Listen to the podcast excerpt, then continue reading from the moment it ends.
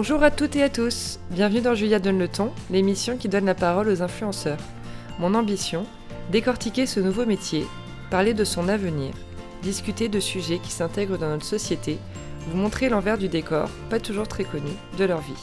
Bonne écoute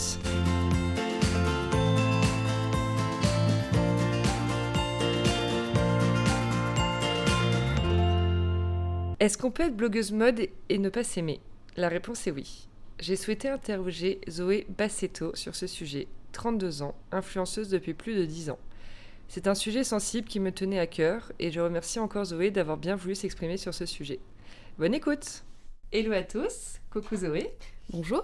Bienvenue dans le troisième épisode de Julia donne le ton. Nous sommes vendredi 14 décembre, il est 10h33 très exactement. Aujourd'hui nous enregistrons ce nouvel épisode dans la chambre d'hôtel de Zoé, donc merci beaucoup de nous accueillir. Eh bien merci à toi de m'inviter. Pour commencer cet entretien, j'aimerais que tu te présentes en quelques mots, comme si tu te présentais euh, dans une classe auprès de nouveaux élèves. Ah, alors, un, ouais, l'exercice que j'ai toujours redouté, euh, mais euh, bah, je me lance, je m'appelle Zoé Bassetto, j'ai été plus connue sous le nom de Zoé Macaron pendant quelques années sur Internet. Mhm. Et je suis blogueuse depuis 11 ans maintenant. Ah oui Voilà. Euh, effectivement, donc tu as créé ton blog en 2007. Tu es aujourd'hui suivi par 122 000 personnes sur Instagram et presque 20 000 sur Facebook. Est-ce que tu peux nous raconter comment tu en es arrivé là? Comment j'en suis arrivée là ça a commencé en fait avant de, créer mon blog. J'étais très très active sur des forums euh, mode et beauté.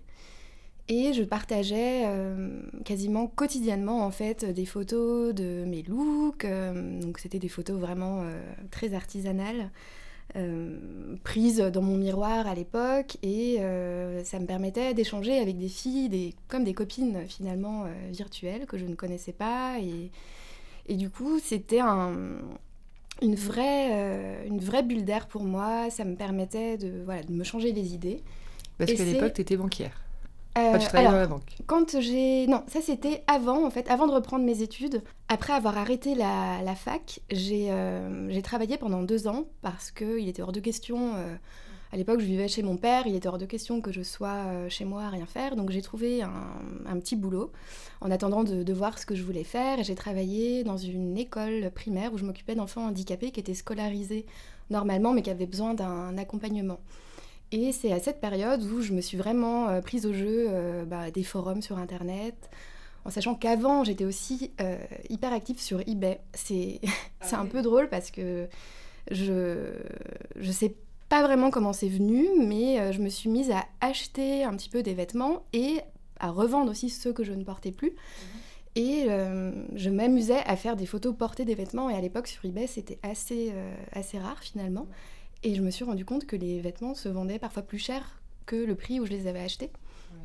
Et du coup, j'ai toujours eu l'impression d'avoir une sorte de. comme une bonne étoile avec Internet finalement. Et donc, après tout ça, donc les forums, beautétest.com, Caroline Daly. Je donnais aussi mon avis sur les produits de beauté. Et euh, c'est sur ces forums que j'ai découvert les premiers blogs mode, dont euh, celui de Betty. Et, ça a été une révélation. Je me suis dit, mais c'est génial. Faut que je fasse pareil. Faut que je fasse pareil. Et euh, les filles qui me suivaient sur les forums, qui aimaient bien mon style, me disaient, mais Zoé, tu devrais créer toi aussi ton blog. Et j'ai commencé comme ça, un jour de novembre 2007 au même moment où je décidais de reprendre mes études en alternance, donc dans un secteur qui n'avait rien à voir avec mes études euh, auparavant, mhm. puisque je me suis orientée vers le, secteur de la banque et de la finance. Euh, je vois que tu n'as pas utilisé le mot influenceuse quand tu t'es présentée. Est-ce que tu peux nous dire pourquoi? Qu'est-ce que tu évoques ce mot? Est-ce que tu l'aimes bien? Est-ce que tu l'aimes pas? Euh, voilà. Alors c'est un mot que je déteste. je je l'ai utilisé au tout début où on commençait à entendre ce terme influenceur, influenceuse. Mais aujourd'hui, euh, j'ai vraiment envie de m'en détacher parce que c'est un terme que je trouve euh, très prétentieux déjà. Euh, s'auto-proclamer influenceur, pour moi, c'est. Enfin, je sais pas, je suis pas du tout à l'aise avec ça.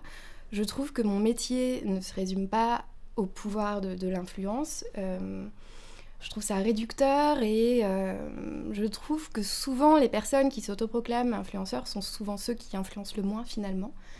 Et voilà, donc c'est c'est un terme que je n'aime pas et j'aimerais trouver un, autre mot pour définir ce que je fais aujourd'hui.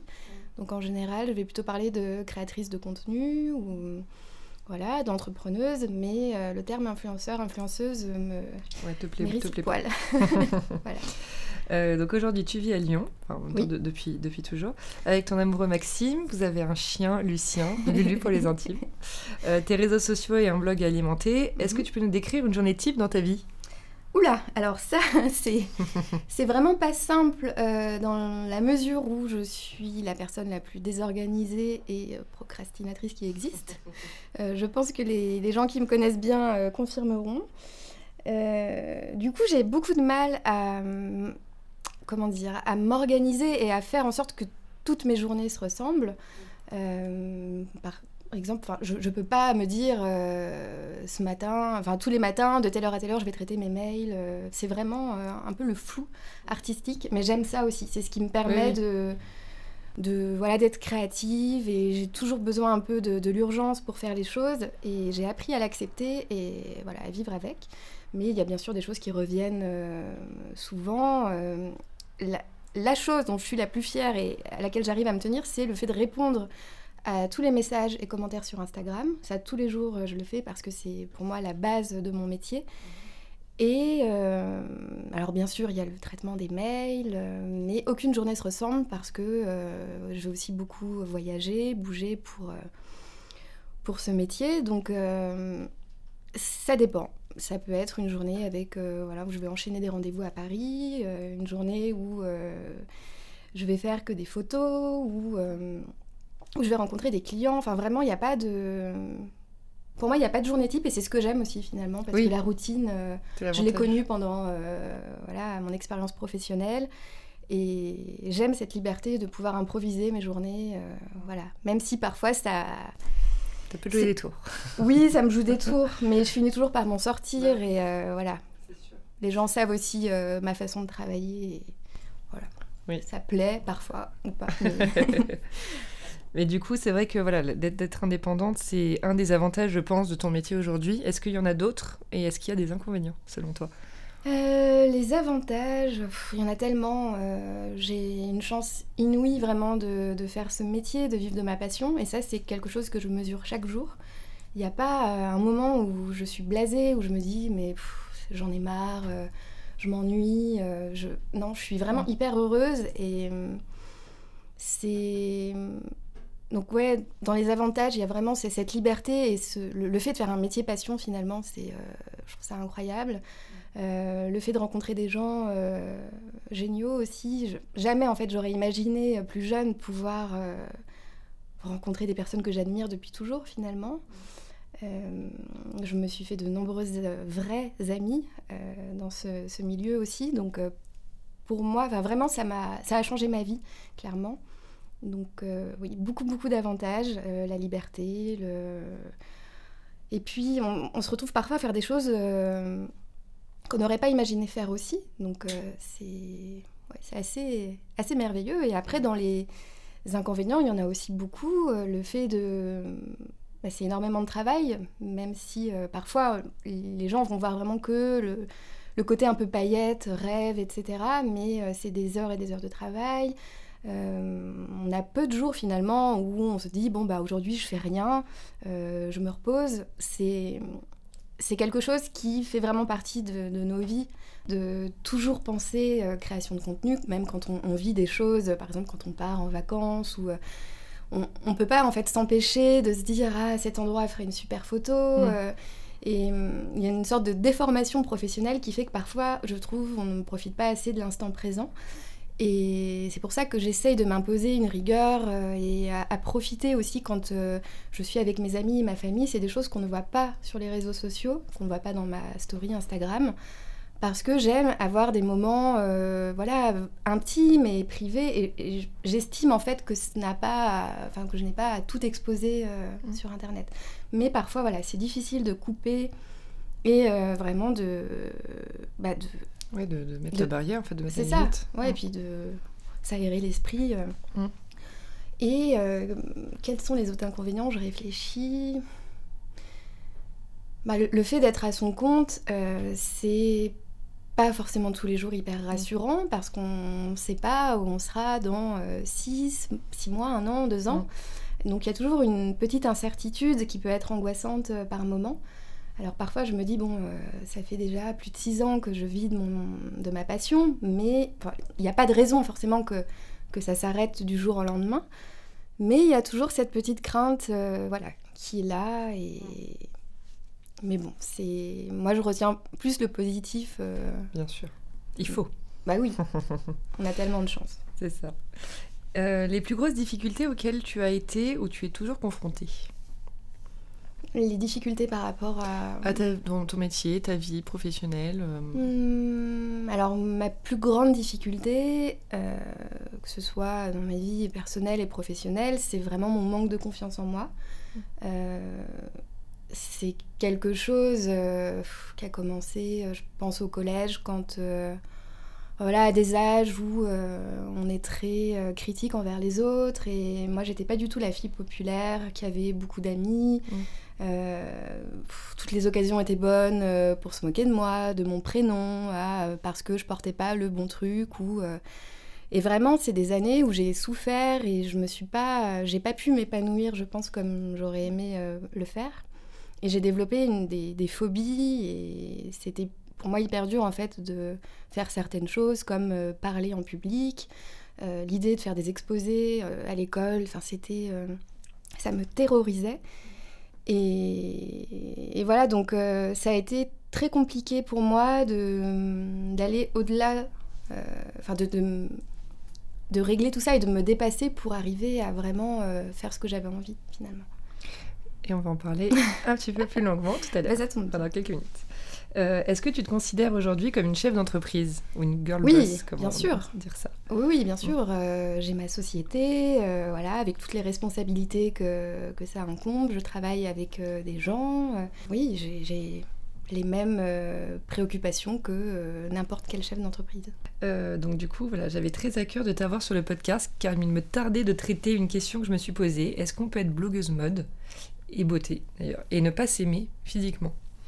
Euh, tu as des choses à nous dire sur ce sujet, tu as un peu commencé déjà, parce que tu as un vécu, toi aussi, euh, de cette phase pas sympa où tu t'aimes pas, où tu te trouves pas forcément photogénique, euh, tu te compares beaucoup et pas forcément bien du coup. Aujourd'hui, tu te sens beaucoup mieux dans ta peau. On a vraiment l'impression qu'on découvre de plus en plus la vraie Zoé, un vrai clone en fait. Concrètement, je pense que tous les gens qui suivent tes stories dernièrement, voilà, le, pensent. C'est quelque chose qui revient souvent. Et je voulais donc aborder avec toi le sujet de l'image, voilà, celle qu'on a de soi, celle qu'on renvoie, euh, de confiance en soi, d'estime de soi aussi, parce que c'est un peu la base de tout, et c'est une lutte permanente pour beaucoup de filles, quel que soit euh, leur âge. Euh, donc tu as commencé ton blog en 2007, on le disait, ton style photo, vestimentaire, tout le monde se souvient de Lazo, cheveux longs, son petit bandeau, etc. voilà, tes goûts ont beaucoup changé, ils ont évolué, comme le travail que tu as fait sur toi-même. Est-ce que tu peux nous raconter un petit peu ce cheminement personnel face à l'acceptation de soi? Euh, je sais que ça, c'est quelque chose sur lequel tu travailles. Tu mm, as travaillé, tu travailles encore beaucoup. Mm, mm. Est-ce que ça n'a jamais été un problème par rapport à ton métier, au final? Alors si, clairement, euh, et pour rebondir sur euh, une des premières questions, est-ce qu'on peut être blogueuse mode et beauté en ne s'aimant pas physiquement? La réponse est oui, puisque je suis le meilleur exemple de ça en fait. Euh, et d'ailleurs, au tout début de mon blog, dans un souci d'anonymat, je coupais ma tête. On ne voyait pas euh, mon visage sur les mm. photos, ce qui m'arrangeait très très bien à l'époque, parce que euh, je n'ai jamais aimé en fait l'image que je perçois de moi en photo. Ou j'ai moins de mal avec la vidéo, bizarrement. On peut d'ailleurs se demander pourquoi j'ai pas créé une chaîne YouTube avec des vidéos, parce que finalement je suis presque plus à l'aise avec mon image en mouvement. Mais euh, voilà, donc au début de mon blog, je coupais ma tête. Et puis, euh, petit à petit, je me suis rendu compte que les gens avaient besoin pour euh, s'identifier, pour s'attacher aussi plus. Ils avaient besoin de voir un visage. Et surtout, j'ai déjà eu, enfin, j'avais eu l'expérience de filles qui me reconnaissaient dans la rue, même sans avoir jamais montré ma ah petite tête. Donc, je me suis dit, à un moment, de toute façon, on me reconnaît. à l'époque, c'était parce que j'avais les cheveux très très longs. et puis, on reconnaissait aussi mon style vestimentaire. Donc je me suis dit, voilà, il faut que, que j'y aille et puis euh, on verra. Et en fait, j'ai eu tellement de messages très bienveillants, de, de compliments que ça s'est fait assez naturellement. Mais j'ai toujours gardé un côté très, comment dire, un petit peu mystérieux. on me voit on me voit, mais je, trouve toujours le moyen de me cacher un petit peu. Euh, et j'ai euh, aujourd'hui toujours autant de mal à me voir en photo, mais ça va beaucoup mieux, surtout depuis un an où je me suis euh, libérée de pas mal de choses. Est-ce que du coup ça a pu déjà t'empêcher de participer à un projet ou une collaboration? Oui, alors ça, c'est, ça fait partie des choses vraiment qui m'ont fait souffrir parce que je, j'ai refusé énormément de choses, euh, que ce soit de passer à la télé, de participer à des projets avec euh, des marques que j'adorais, mais où il y avait des vidéos avec euh, le fait de devoir parler face caméra, ce genre de choses. Et je refusais en prétextant à chaque fois des excuses comme bah, je suis pas dispo malheureusement ou alors qu'en fait j'avais mais tellement envie, enfin j'aurais tellement eu envie de le faire et... Mais c'était impossible pour moi. Je, savais qu'en fait, j'allais pas être à l'aise et que ça allait être une vraie épreuve. Donc j'ai évité très très longtemps euh, ce genre de, choses. Et euh, je pense que ça a pu clairement freiner euh, bah, ma carrière, entre guillemets. J'aime pas trop parler comme ça, mais je, pense que, si je m'étais beaucoup plus exposée, j'aurais eu sans doute plus de je sais pas comment dire, mais de. Les gens se seraient peut-être encore plus identifiés à moi finalement. Mm. Il y aurait peut-être moins de distance aussi avec ma communauté. Et du coup, à quel moment tu t'es dit stop? Genre, ça suffit, je vais travailler là-dessus, je euh. vais. Quels ont été ou sont toujours les outils que tu utilises pour aller de l'avant? Alors je crois que le déclic, je l'ai eu il y a à peu près un an, un peu plus d'un an maintenant. Mhm. Euh, j'en avais marre en fait d'être angoissée, d'être euh, en fait, j'avais vraiment l'impression d'être mon pire ennemi finalement mm. et de m'empêcher euh, d'être la personne euh, que je suis. Mm. C'est un peu compliqué, mais donc je suis allée voir un thérapeute en fait, et je pense que ça a été la meilleure décision euh, que je pouvais prendre dans ma vie. j'avais déjà essayé de faire des petites thérapies, mais je pense que je n'avais pas trouvé la bonne personne. Mm.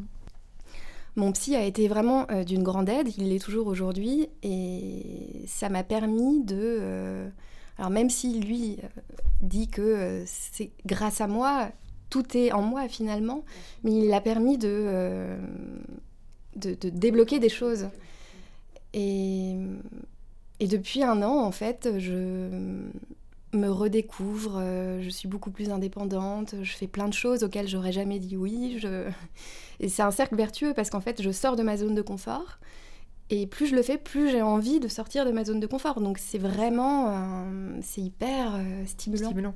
Euh, est-ce que c'est un sujet dont tu aurais envie de parler à ta communauté? Participer à des talks Oui. Tu vas faire plus de vidéos là-dessus, des choses comme ça? Oui. Bah ouais, je pense que j'ai jamais trop réfléchi à ça.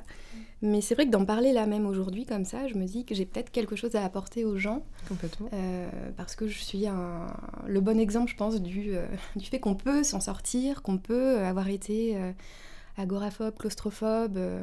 on peut avoir eu peur de certaines situations vraiment banales de la vie de tous les jours et, et y arriver, en fait, je pense qu'il y a des clés à trouver. Et, mais on a tous les ressources voilà, pour, pour se surpasser.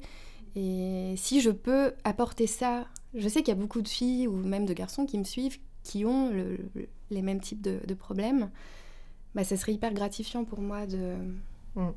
bah, de, faire ça. Ouais, donc pourquoi pas Et ce serait aussi une belle revanche sur toutes ces années de timidité, de, peur, euh, euh, limite maladive, de s'adresser à un public. Donc euh, ça, mm. c'est... Pourquoi pas Écoute. Le projet On a hâte. lancé. Avant-dernière question, est-ce que tu penses que le métier de blogueuse peut s'inscrire dans la durée? Et où est-ce que tu te vois toi dans 5 ans? Euh, Par exemple, as-tu un rêve lié à ta profession euh, euh, alors ça c'est une question qui revient depuis très très longtemps maintenant. Est-ce que ça mm. va durer? Donc mm. finalement je me dis ça fait déjà 11 ans. Donc pourquoi est-ce que ça s'arrêterait du jour au lendemain? Je pense que le plus dur c'est d'avoir fidélisé finalement une communauté. Et à partir du moment où cette communauté est là, euh, à moins que, je sais pas, je, je pète un câble et que je me transforme complètement et que les gens se disent mais, mais qui est-elle en fait? Il n'y a pas de raison, je pense, qu'on arrête de, de, suivre mes aventures du jour au lendemain. Mm. Donc j'espère que ça va continuer, ça sera sans doute... Euh, il y aura des, des changements, des évolutions. Euh, je me dis, ça fait déjà 10 ans, enfin 11 ans, et ça représente euh, un tiers de ma vie. Et ça, ça me, je me dis, waouh, c'est c'est une aventure tellement incroyable, donc euh, j'ai pas envie que ça s'arrête, mais euh, il y aura sans doute des, voilà, des, des projets en parallèle. J'ai énormément de, de rêves, j'ai très très envie de créer ma propre marque.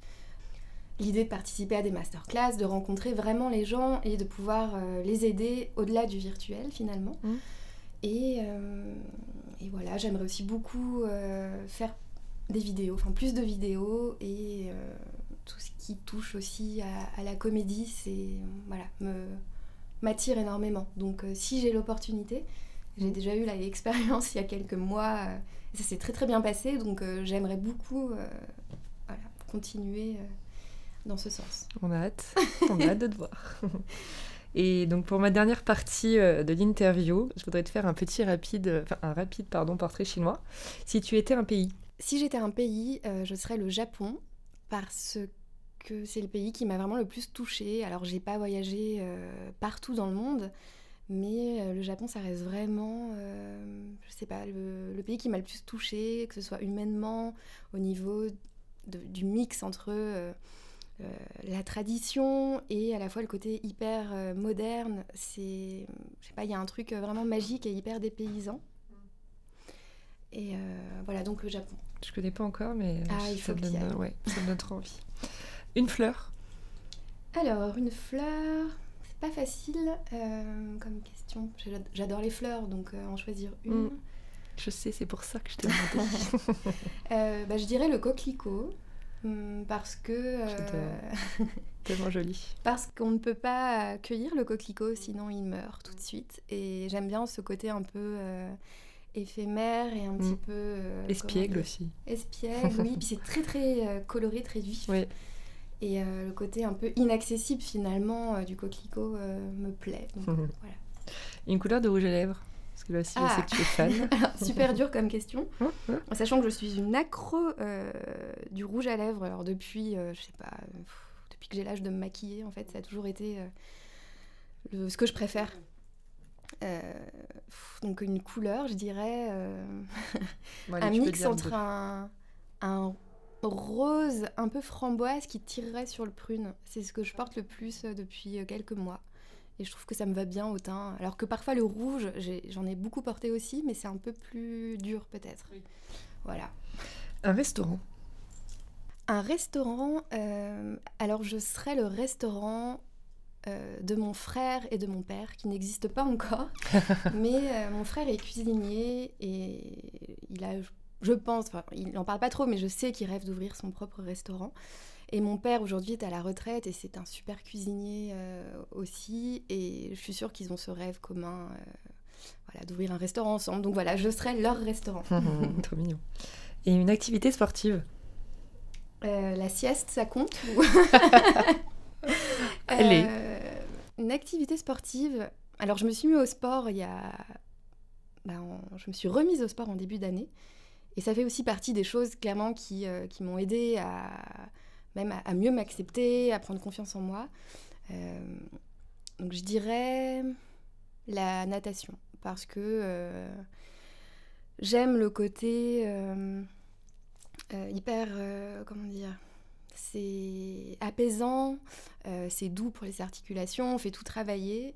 Et vraiment après une séance on se sent tellement bien. Et comme je suis de nature anxieuse et toujours un peu stressée, ça me fait beaucoup de bien. Donc euh, voilà la natation. Mais j'aime bien dormir aussi. tu m'étonnes. Euh, eh ben, écoute, merci beaucoup Zoé d'avoir participé à l'émission. J'étais ravie de t'avoir. Merci. Et je te dis à très vite. À très vite. Merci d'avoir écouté l'émission. J'espère qu'elle vous a plu. N'hésitez pas à me laisser des commentaires, ça m'aidera pour la suite. À très vite pour une nouvelle conversation sur Julia Donne le ton.